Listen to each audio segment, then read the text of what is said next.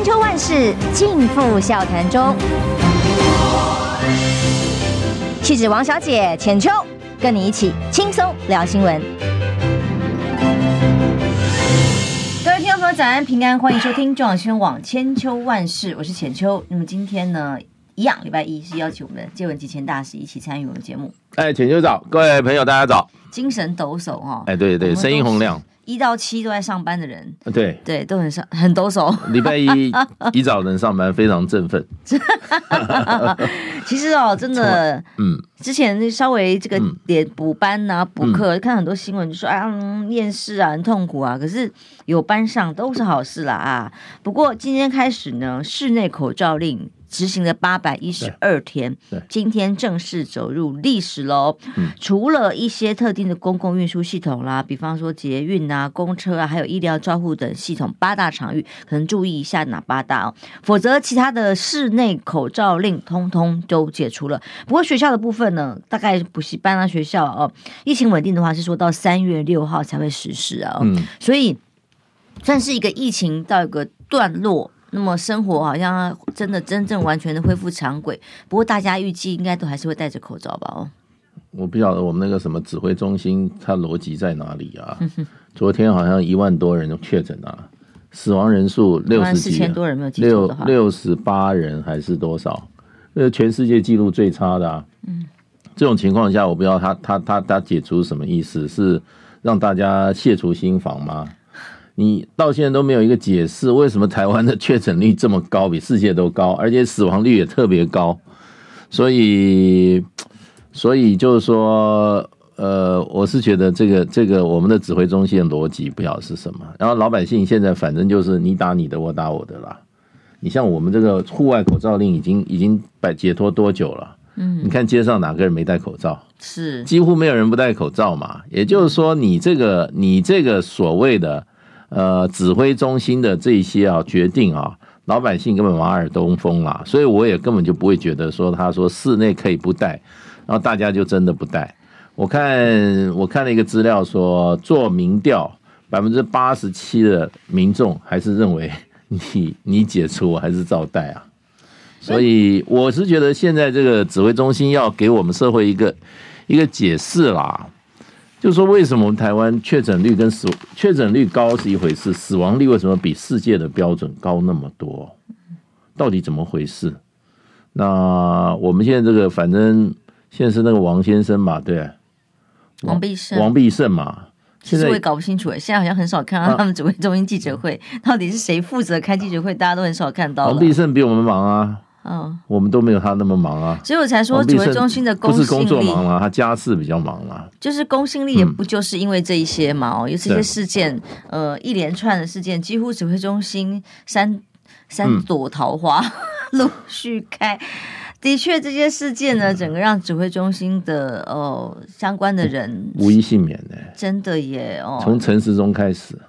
陈世忠当时讲人与人的连接，原来是这么一回事。对对对对对，因为他他挑人的标准就是这个吧，要跟他一样。但从陈宗彦，我说实话，我我诚实讲，我这件事情我自己是有意外的。意外在哪里呢？呃，谢谢先谢谢阿三哥给我们抖内，跟我们说早安跟大使啊，正确的评论给你支持啊，谢谢。那我觉得是居然可以这么短的时间之内就辞职下台。这个是我很惊讶，因为过去的时候，平民进党不是都硬熬坚不认错吗？然后一定花一点时间才有最有，比方说这个什么道安会的主委摸鱼上班去运用公家资源，通常也就是哎一段时间之后才会有个结果，这已经最快的了。一般来讲还都最后不了了之没。不了之没事嘛？嗯，可是他居然是在自己开记者会澄清自清，而且感觉理直气壮哦。虽然细节其实交代不清，但是至少都理直气壮的情况之下，没有多久五个小时，居然就请辞了。这个真的很惊讶。然后接下来更瞎的是，真的是呃，现在今天的最新风向，大概比方说《自由时报》是 A 三整版，嗯，最新的风向都在带什么呢？当然就是检察官内斗。嗯，我这个案子从哪里来？因为高检署的态度也是很有意思。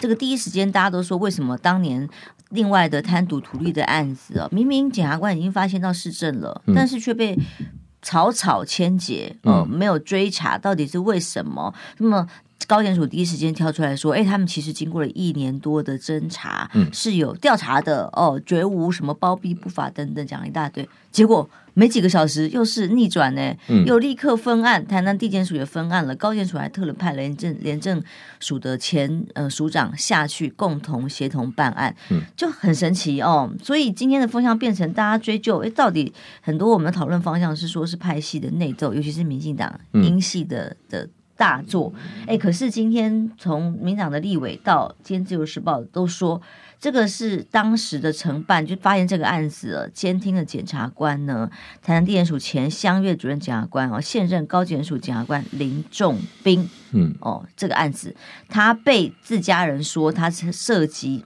在台南的期间，呃，违法监听，嗯。被判刑，嗯，他才收到判决书的隔天，这个案子就爆发了，嗯，所以现在都这个方向风向好像指向他就是这个爆料人，你相信这个风向吗？完全不相信啊，这就是转移焦点啊，带一个风向啊。我想这个里面他所以会这么快就辞职，赖清德叫他辞职的啊。赖清德他陈宗彦就是赖清德任内在台南市长。任内第一批搞出来的黄埔一期的嘛，嗯、对，那个时候他还是台台南市议员，就被抓出来当官啦、啊。对，他还是那个议员的作为啊，天天这个风花雪月啊，然后跟这个黑道啊利益挂钩啊，所以他不晓得做公务员有多恐怖嘛，对不对？嗯、我是比较相信啊，基本上啊，他那个扫黑啊，所以他那个扫黑把这些啊。呃，有根生人嘛，有前科的，所有的参政权通通给他怎么样？通通取消嘛。最近赖清德不是说这个要开始对黑金开刀吗？嗯，那这个把民进党党内这一批黑道啊，通通等于说他们未来的政治前途，通通把他怎么样？通通给他抹杀了。我想这就显示出民进党内部的黑道的力量有多大。这完全是黑道的方式啊！嗯，因为因为这个案子当时陈忠彦的交往对象也是黑道嘛，所以我我不能只说是谁啦。不过我觉得这跟赖清德内部扫黑有关，然后呢，问题又扫到一个蔡英文的首，蔡英文这个政权的大咖黑道背景的，所以当然又被想象想象到这个派系斗争。不过陈，我跟你讲，赖清德现在这个这个自由时报这个方法转移焦点啊，是把社会上那个正确的方向内斗加上赖清德现在里面的得罪了民进党的黑道黑道这一挂，这里面呢、啊，俨然已经要养成一俨然要酿成一个内部民进党内部哈、大乱斗的这个这个风暴的之前，他们现在啊，第一个再怎么样。在我想，民进党内部一定现在像这一些哈拥赖的人哈，正在想怎么操作这一次啊内部风暴。呃，不过我觉得这只是第一波，后面还有，每一招都针对谁来了？每一招都会针对赖清德。你以为赖清德就那么稳吗？你只要有那个位，你只要想搞一点事情的话，那就有人要开始要要刀就真相，真正赖清德了。所以这才开始了。你想想看，这个陈忠彦为什么这么快？为为什么这么快就辞职？那就是赖清德知道这件事已经开始啊，开始什么表面化了，斗争内斗开始表面化了。他赶快叫陈忠彦啊，制制裁以止血，对不对？陈忠彦如果再的确是非常难得的快速啊。所以陈忠彦在继续恋战的话，更多事情会被拉出来啊。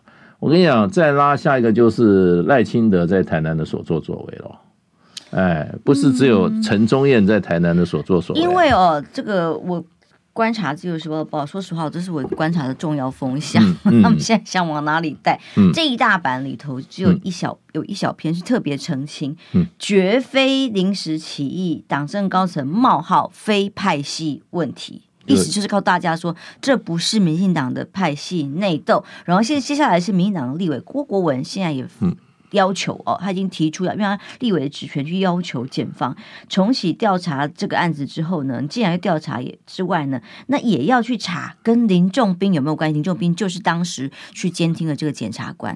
显然，这个检察官当年不但没有起诉成功，那么现在呢，过了十一年之后，这个案子爆发出来，他还要再背锅吗？哎呀，你不要要这个是另外一个这个哈，不要不要欺负这些啊。检察官这些，他们里面的小公务员哦，你记不记得那个林志坚的那一个、那个、那个、那个所谓的他那个论文抄袭案件，里面有一位比较基层的调查局的员工哦，调查员工也不是随便被你们抹黑的，这完全就是那个林志坚的那个、那个、那个翻版嘛，又要牺牲什么？又要牺牲一个第三者，现在又找到一个人。又找到所有声音，所有的因素要归他。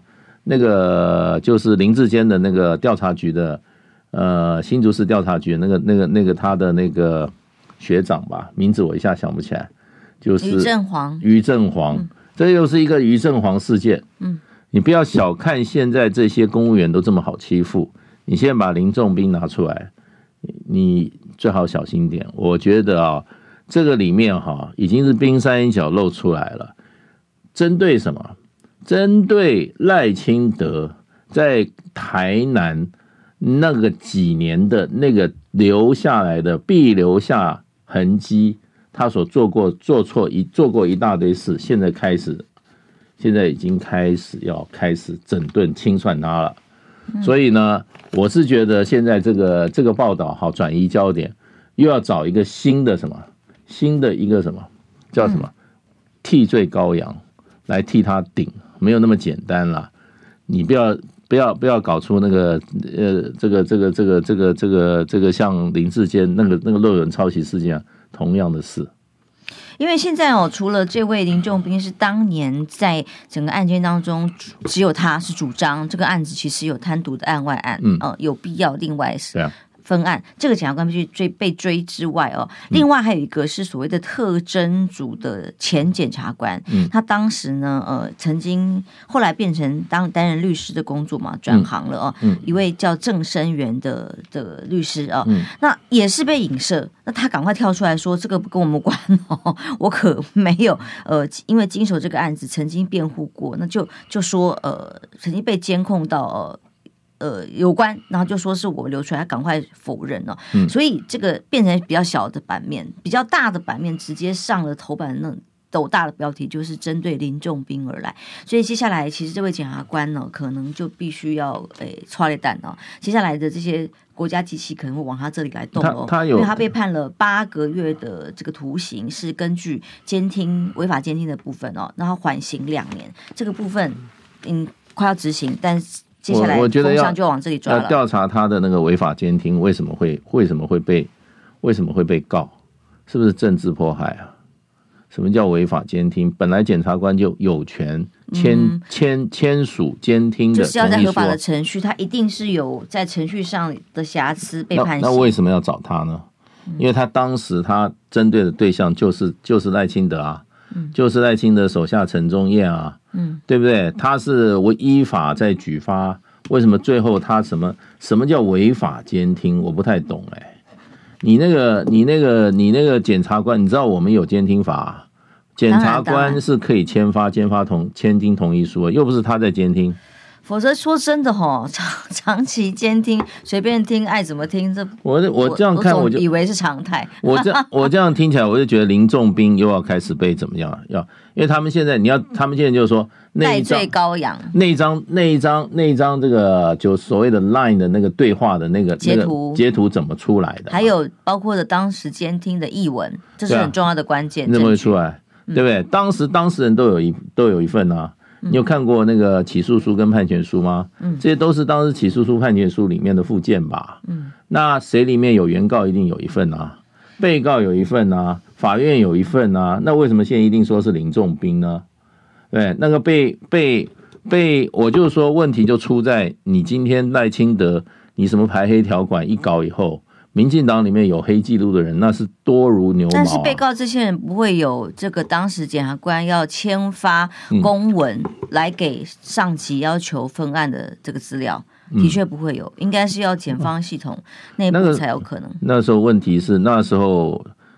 赖清德他们那个时候是不是手上有拿到资料啊？给高层了，对啊，老早就有啦，有这个资料也不难呐。像是高层推给低层，还有还有还有这些内部的资料哈，你知道这些叫阅卷。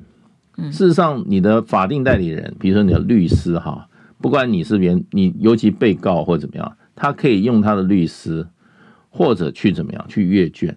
那你原告也可以啊，你你你当时上有别人要上诉，你请了你的法，你请了你的所谓的诉讼代理人，法定诉讼代理人，他就是大都是律师嘛，他要去研究这案情，他去到法院去申请。但是内部的签呈不会有的，内部的签呈这个应该是这应该都是证据的一部分吧？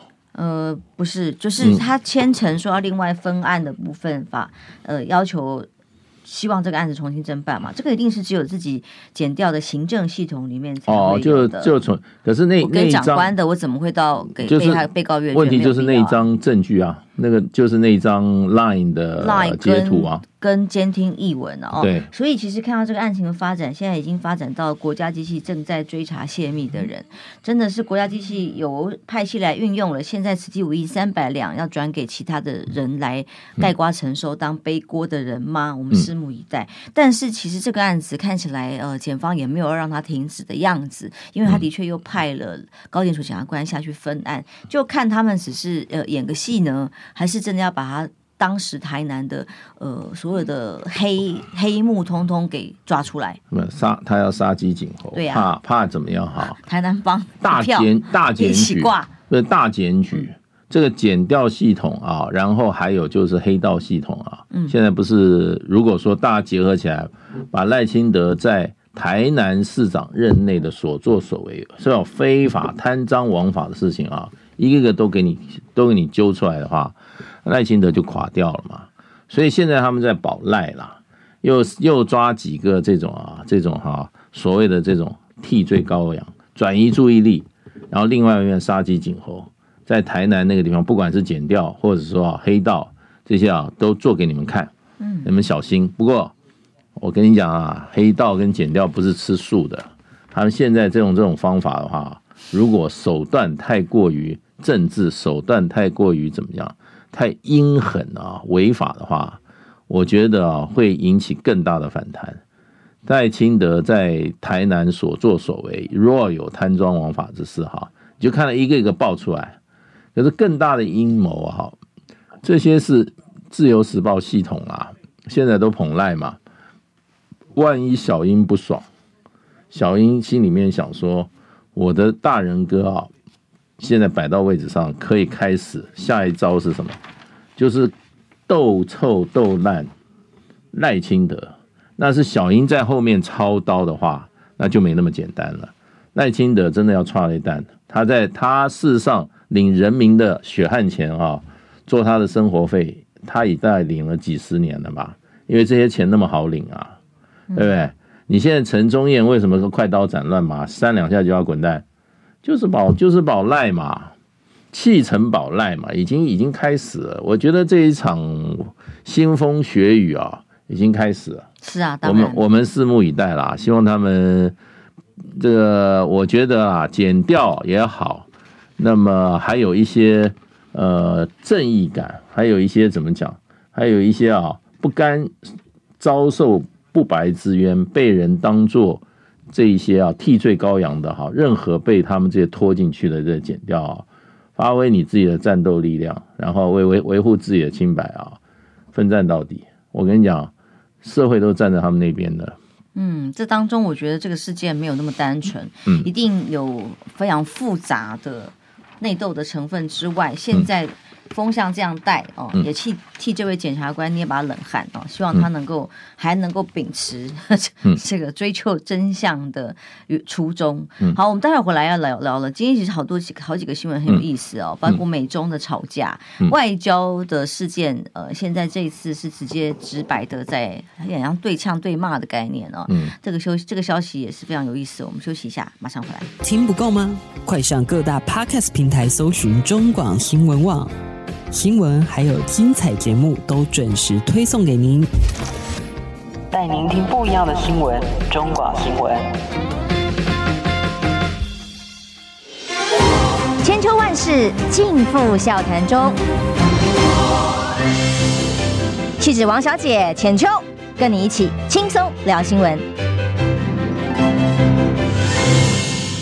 后来，中宣网千秋万世，我是浅秋。今天邀请的礼拜一固定来宾，一样是我们的基文吉前大使哦。那布林肯跟王毅在慕尼黑会议的场边秘密会，嗯，昨天在我们节目上讨论的时候，都还在讨论说，嗯、哎呀，只有看到白宫方面、国务院放出来给媒体的消息，嗯、一副哇，他们非常的愤怒哦，关于气球事件哦，教训了一顿中国大陆的感觉哦。但今天的新闻，哎。中方也发表了一些回应哦，他回应的这个内容告诉大家，他也很硬哦。他说呢，王毅认为就气球事件要求美方解决呃滥用武力给中美关系造成的损害，还说美方如果执意这样扩大事态的话，必将奉陪到底。对啊，这代表两个国家虽然在气球事件不是拜登已经定调的。的谈话里面说要跟习近平见面哦，接下来继续沟通。但是两位这个高官们见面的时候，还是先吵一架，两个面子都要先顾到再说嘛。对，外交官就是说，国家要他去吵架，他就会吵得很认真。对，这个都是政策的问题。这外交官就是执行嘛。那本来我是觉得，本来布林肯基本上要借要见王毅，就是要借王毅当做一个怎么样？当做一个戏台上的一个唱对手戏的一个一个一个演员了，因为因为布林肯有戏要演，他演给谁？演给美国的群众看的，演给美国的反对党看的。就比方说，我对中很强烈、强硬啊，我见到他外长我就警告他，我见到外长我就怎么训斥啊，他一定要他一定要达成这个演这这出戏的目的。那我是本来我是觉得王毅不会见他的，我觉得王毅从任何角度上，因为三月二十号他们要见面，在那个在这个印度集团体里面，他们这个外长会议他们要见面，那躲不掉的，因为通通坐一张桌子上。这次是在这个慕尼黑，是参加这个慕尼黑这个安全会议啊，他两个不是坐在一个同同一个桌子上，是王毅硬要去演讲，那么布林肯跟着美国代表团也去那边，那两个最后。是基本上两个是没有公开见面，是啊，是秘密见面。另外找一个地方，这个地方我觉得应该是中国大陆的要求，因为美国一定希望公开见面，这样布林肯才有什么，才有媒体啊，才有摄影机，他好表演啊，因为他要去演戏的啊。那大概中国大陆说，那要见我们就到会场外，你也不要张扬，大家就有话你就讲，我有话也要告诉你。就这种气氛，那为什么中国大陆会见面？我觉得之前他们两边的外交的折冲啊，是让美国先表示对这件事，美国也有错。那你记不记得两天前拜登接受访问？他谈了气球事件，他说我们打下四颗，有三颗证明跟中国大陆。嗯，不是，他说没有证据证明跟北京有关，就是帮他撇清，所以看起来是在降温。在降温啊！他这件事情的话，由总统出面的话，我觉得这个是这个这个王毅会跟布林肯见面的一个哈前提要件。所以见了面以后呢，事实上双方也没有正式管道发新闻。那个布林肯是用他的 Twitter 推了一个文。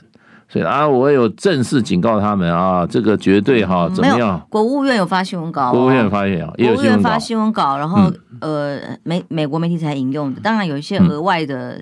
的部分可能不知道从哪里，political 这些另外爆料的。嗯嗯、那一开始中方并没有回应，后来呢？昨天下午我看到的是新华社的报道，也回应这整个事件，他才会说出这个中方必将奉陪到底这样的言论。对，讲的更强，因为事实上在在这个安全会议里面，这个王毅演讲完以后，他对这件事他有他有做，他就是说呃叫什么匪夷所思。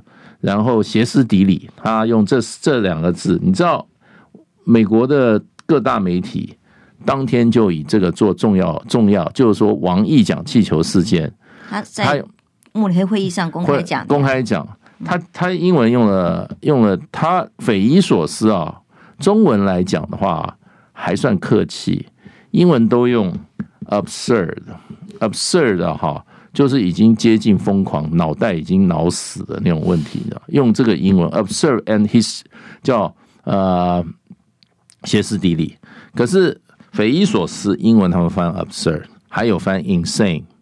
所以美国的其美国的所有的那个报纸都是用这个做头条，那就是对美国是非常强烈的攻击啊！英文里面说你 insane，你是 absurd，那是很重很重的一种批评，就是说你脑袋阿达了。就是脑袋阿达，然后呢，已经接已经是发疯了，你知道，就是发疯了，所以比中文还重，比中文用的匪夷所思重很多啊。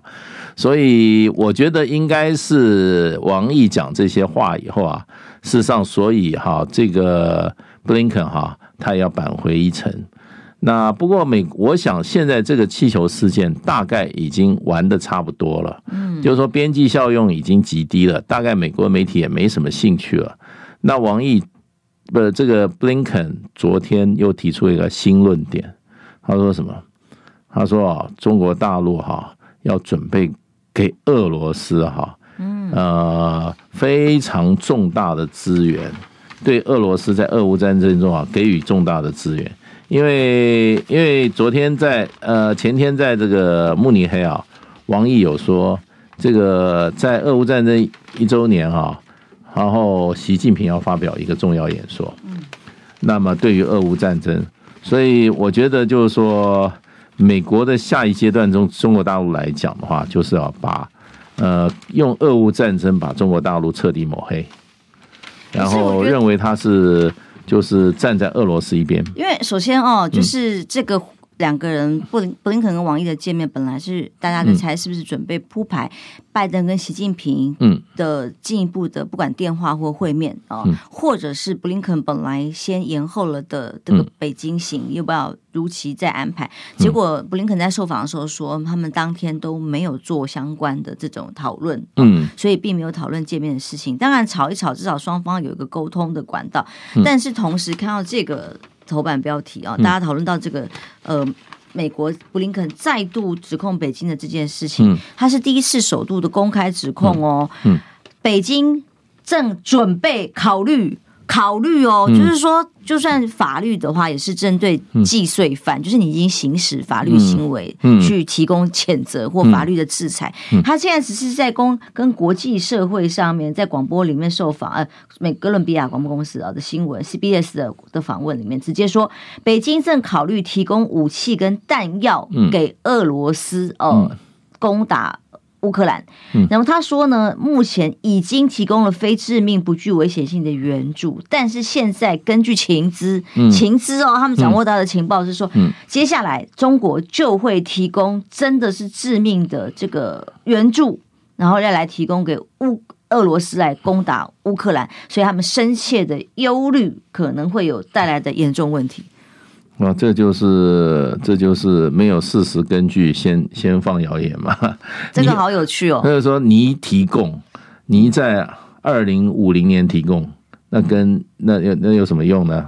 对不对？可能俄乌战争都打完了，所以我觉得美国，我是这个他他现在就下一波的对中国大陆的抹黑工程呐，啊。哦对，抹黑中国工程就是这，就是重点在这里了。那不是气球已经玩完完了，气球玩完了。他不是都说中国用气球在监控他们吗？对啊。然后监控到了什么呢？就是美国监控的结果，用情报告诉大家，全国际社会说是北京准备打算脑袋里想的，他们都知道，他都知道准备要援助给俄罗斯致命的援助。对啊。那另外说，他提供的其他的援助，事实上，中俄的贸易是增加了。中国大陆买买买买能源有什么不行吗？对，那你那你美国的盟邦现在在买俄罗斯的天然气能源多的多的多的是啊，像意大利就是啊，意大利都是他的他的石油公司是根本就是俄国石油是公司所投资啊，所以我是觉得啦，这个美国就是对针对中国大陆一波一波的抹黑啦，他一直要尤其要抹什么，一尤其要抹什么，尤其要抹俄乌战争。那因为王毅接下来要去莫斯科，所以他这个等于说，就王毅去莫斯科之前，他就先送上这一道菜，然后这纯粹是捕风捉影嘛。你有没有证据嘛？没有证据，他就可以这样说了。国家就是，他们也在这个跟欧洲的会谈会谈里头，因为希拉蕊带带队过去的嘛，对，呃，说指控了这个。中国方面对于俄罗斯的援助，欧洲的回应就是说，其实没有具体的证据可以证明这件事情。但是现在我觉得布林肯这个说法真的是非常有趣。我觉得政治上面的语言，于是外交上面，居然可以说准备根据情资打算。这种通是媒体报道吧？对对对、哦，媒体放个消息说，你看我已经掌握情资，不可以告诉别人。嗯、我偷偷监听你们会掌握情报哈，他们想要干嘛干嘛，他只能用背后放消息。嗯，对，这由官方布林肯国务卿公开的把他们收集到的情资，然后 这样宣布。布林肯讲这话，我一点都不意外啊！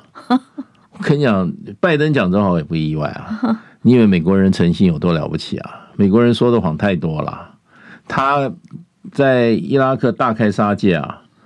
最后，当时的这个鲍威尔，美国的当时是应该是国务卿吧？嗯在联合国作证啊，拿出一拿出一瓶肥皂水啊，他说这个就是我们的证据，大规模杀伤性武器，对不对？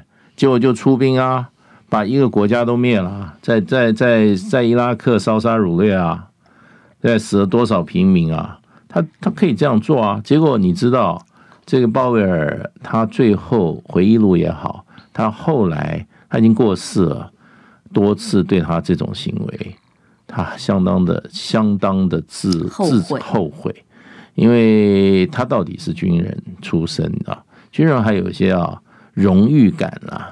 你这种滔天大谎，你为国家撒谎，可是问题就是说，也实在太离谱了，你知道？那所以美国的这种哈爱国主义哈，是让人基本上所谓的哈诚信、基本道德底线都没有的。你今天布林肯以他的以他国务卿之尊讲这种话，世上美国历史上多得很，那完全就是摆摆明了造谣。那那你那你拜登还不是一样？对，那所以我是觉得，我是觉得现在美国跟中国大陆打的方法，你知道，跟中国大陆斗争的路线啊，已经是怎么讲？已经是完全走所谓的丛林法则了。丛林法则是什么？就是没有任何法律跟道德的底线，就要丛林法则。只有一个原则，就是你死。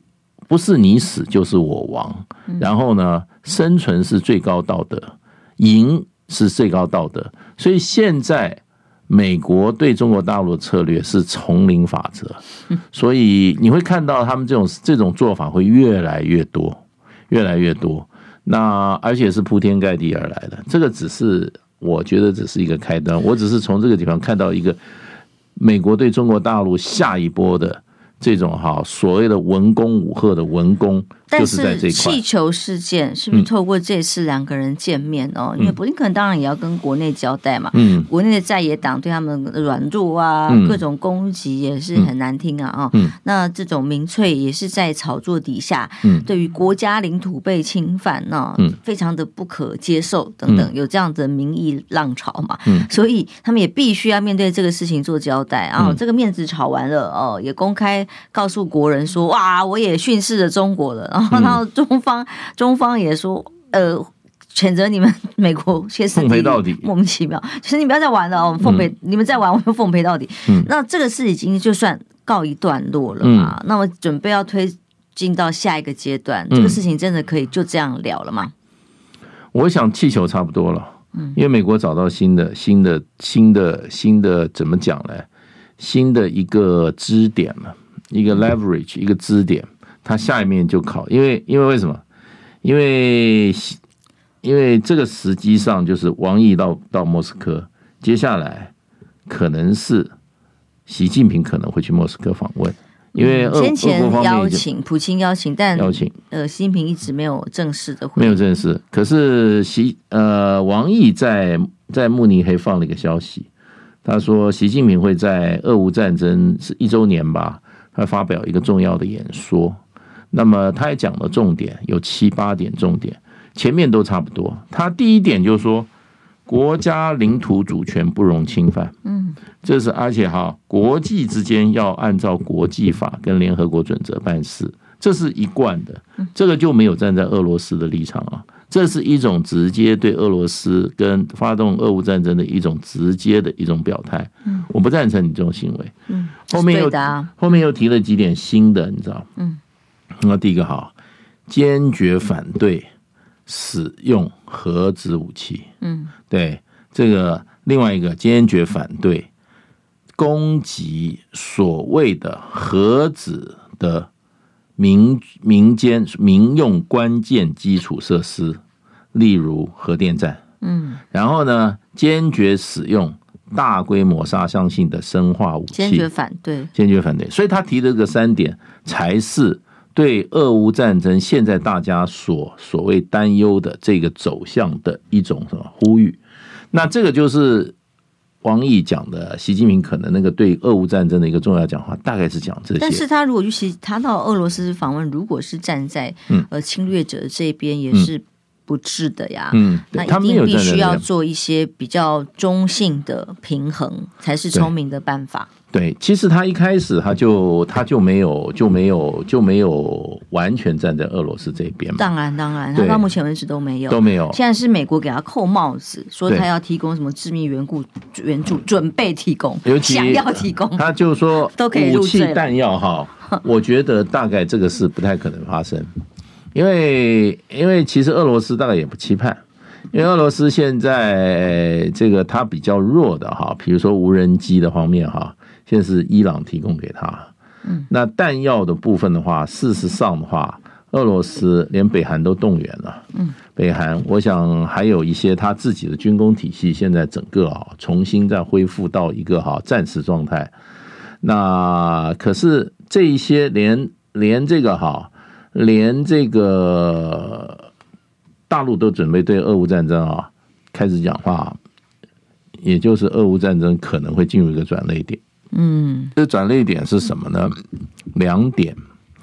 第一个，俄乌战争打出乌克兰战场啊，有可能是像波兰啊、立陶宛这种国家，希望北约哈站坐在站在乌克兰的后面哈，去攻击俄罗斯境内的军事目标。嗯，甚至。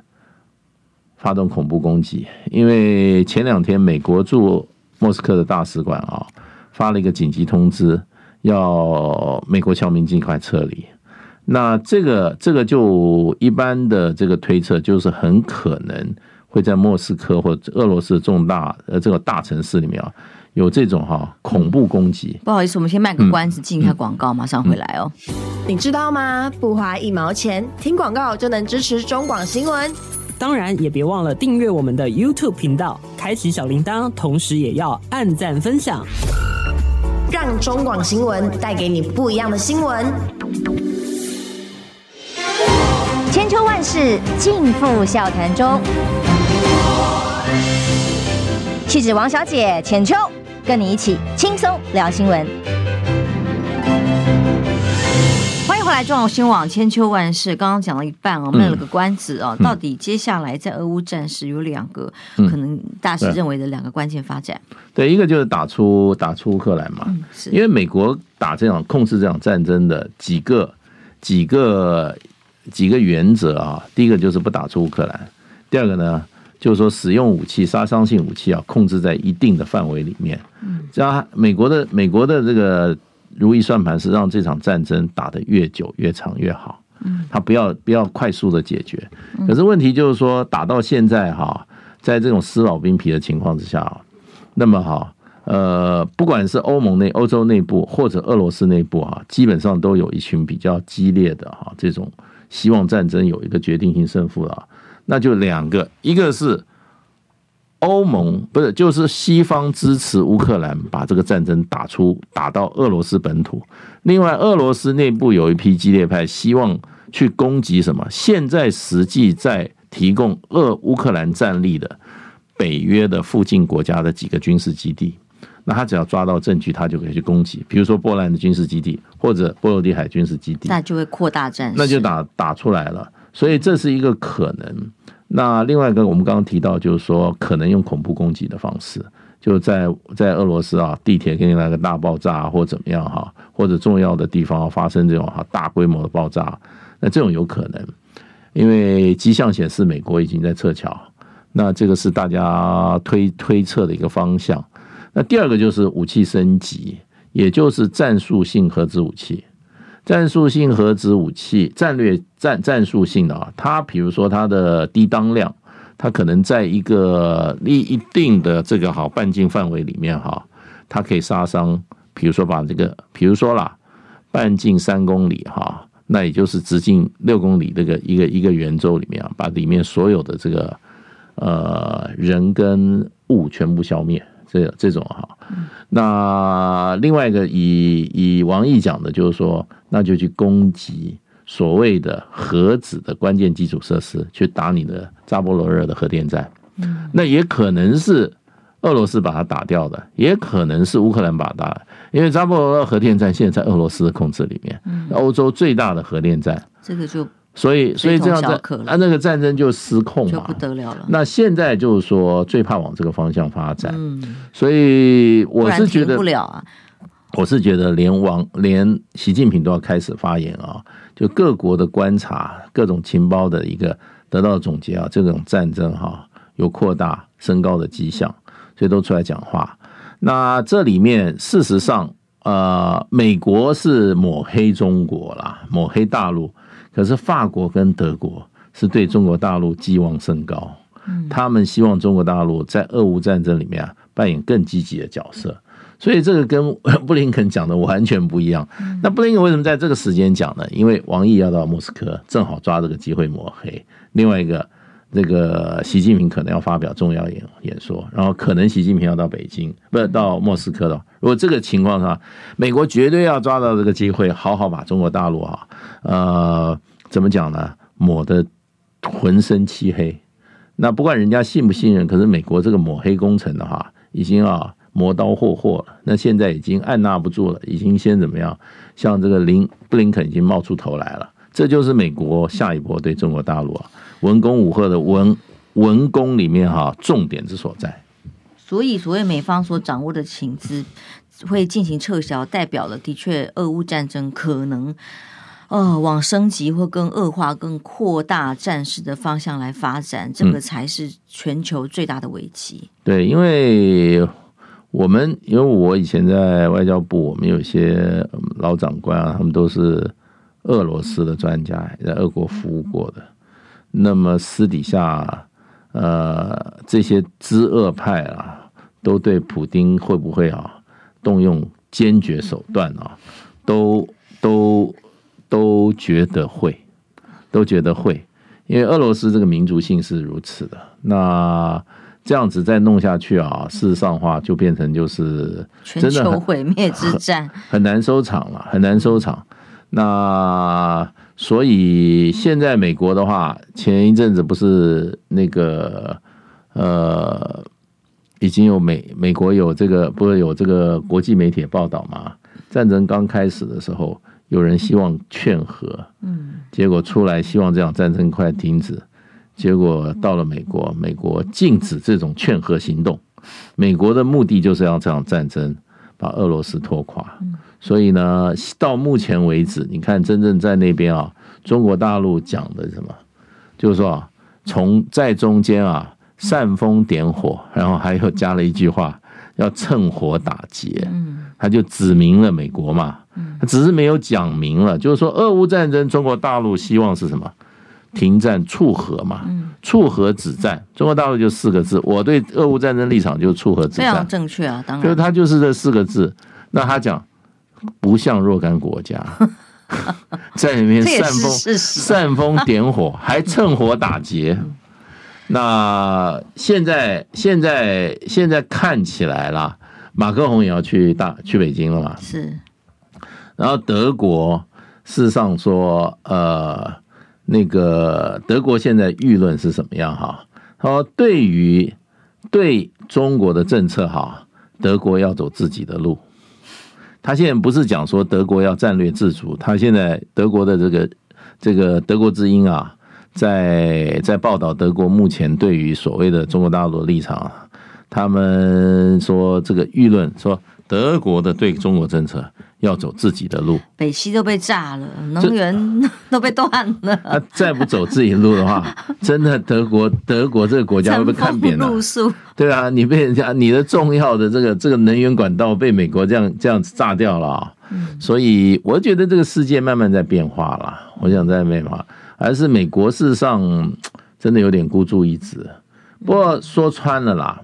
其实你要比较川普跟拜登两个人来讲的话，我觉得拜登啊是杀鸡取卵，然后呢，呃，扰乱全球所做的事情啊，远远超过川普。我觉得他比一个务实的一个商人来讲的话，我还觉得川普还比较有一点规矩。川普曾经讲过，他说啊，他如果是我做总统的话，不可能有俄乌战争，打不起来。那为什么川拜登一上来，俄乌战争就打起来了？是。那现在你看他现在美国这个作为，他那个布林肯，堂堂这个美国国务卿啊，公然将世界上面啊讲还没有发生的事，而我推测，你提供俄国致命援助。但其实接下来刚刚大家讲一个重点哦，如果习近平中方正式将对俄乌危机发表重要谈话表态的。这件事情，西方尤其是欧洲国家哦，嗯、特别关心。虽然他们感到不安，因为不知道会怎么发展，嗯、但是也表示欢迎。嗯，嗯就是总是希望有一个不一样的角度，让这个战事有其他的可能性。对，因为再打下去，乌克兰你知道，原来将近他独立的时候将近五千万居民啊，现在听说只剩下三千万了，两千万都跑光了。对，这是一件悲伤的事情哦。对啊，本来是想有点时间来谈这个很有意思的话题，是国民党的初选，嗯、莫名其妙的传出一个已经确定要由呃优先征召现任，嗯，然后排除初选，那引起很多挑。很多啊反弹，嗯。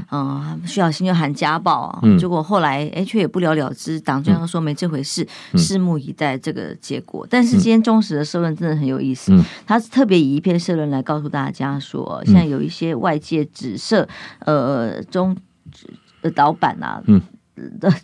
汪董跟郭台铭之间的个人恩怨呢，使得他们的报道方向有所影响，完全背离事实。他们特别澄清，嗯，这是大是大非的问题，太小看了，嗯嗯，这个问题，嗯，其实其实我是觉得，呃，这个郭台铭出来啊，他那句话，我现在等 等国民党啊，做一件事情。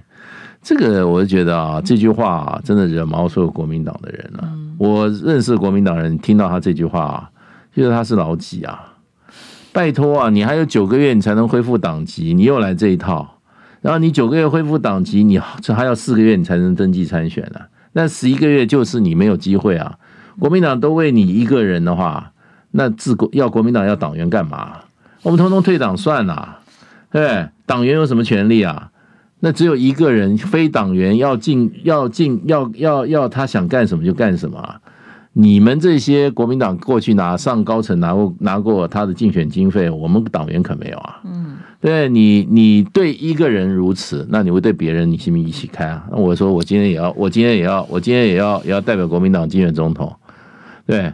你国你一个党没有一个体制啊，嗯，你说啊，这个党还能成党吗？所以啊，这两天我们趁一点点时间了，嗯、就是党中央现在两个大难题，嗯、一个就是郭台铭条款究竟怎么处置？嗯、其实欢迎他回来成为国民党的支持力量没有什么不好，但怎么做哦？第二个就是到底党内所谓的初选制度真的要用大局条款吗？真的要这么傻吗？真的要傻到让自己内乱先开始，成为这场选战的开端吗？